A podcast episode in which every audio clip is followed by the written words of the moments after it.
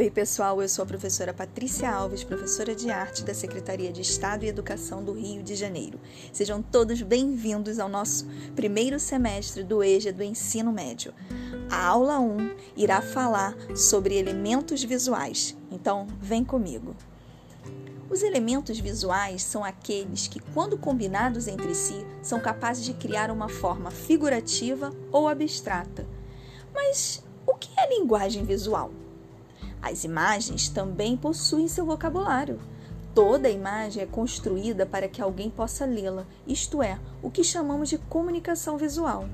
A linguagem visual é composta por elementos gráficos diversos. Veremos nesta apresentação os seguintes elementos visuais: o ponto, a linha, o plano, o volume, a textura e a cor. É importante observar que uma imagem é um conjunto desses elementos visuais que formam uma unidade. O ponto.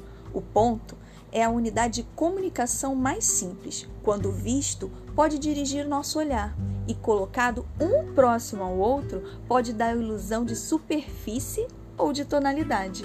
O ponto tem grande poder de atração sobre o olho humano, sendo ele natural, como um pingo d'água sobre uma superfície, ou tendo sido colocado pelo homem para algum fim. Não é por coincidência que o ponto confere o final de cada frase. Nenhum outro artista estudou e se aprimorou tanto do ponto quanto George Serrat, pintor impressionista do final do século XIX. Serrat fazia parte do movimento denominado pontilismo. A linha é um conjunto de pontos que estão muito próximos, sendo impossível identificá-los independentes. Podemos dizer também que a linha é um ponto em movimento.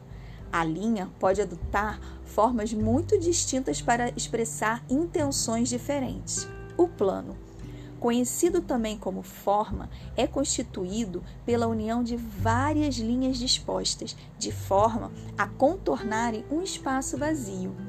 A forma delimita e separa um espaço, então interno, de um espaço externo, infinito. Podemos dizer que o plano é a trajetória de uma linha em movimento.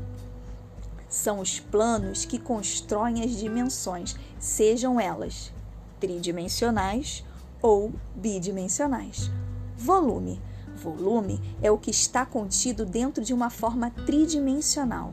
É uma noção de perspectiva que pode ser natural ou criada através do desenho, da pintura ou de uma plataforma digital.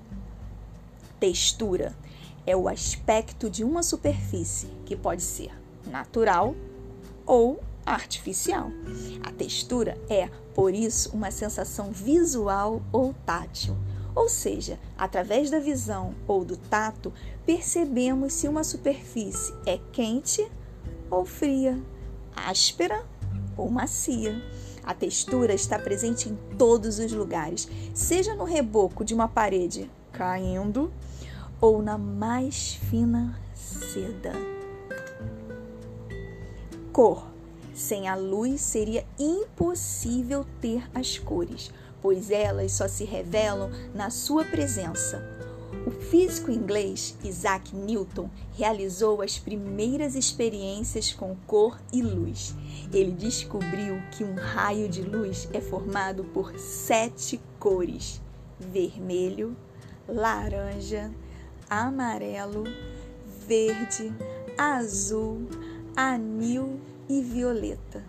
Ele criou o disco de Newton para mostrar a reposição da luz. Ao pintar as sete cores em um disco e girando em alta velocidade, temos a união de todas as cores, gerando o branco.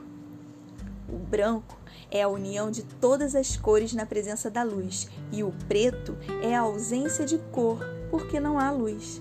As cores podem ser classificadas em cores primárias, secundárias, terciárias, complementares, quentes ou frias e as cores neutras. Gostaram? Pessoal, por hoje é só. Até a próxima aula. Um grande abraço. Aqui é a professora Patrícia Alves, professora de arte, que demos início e finalizamos a primeira aula sobre elementos visuais.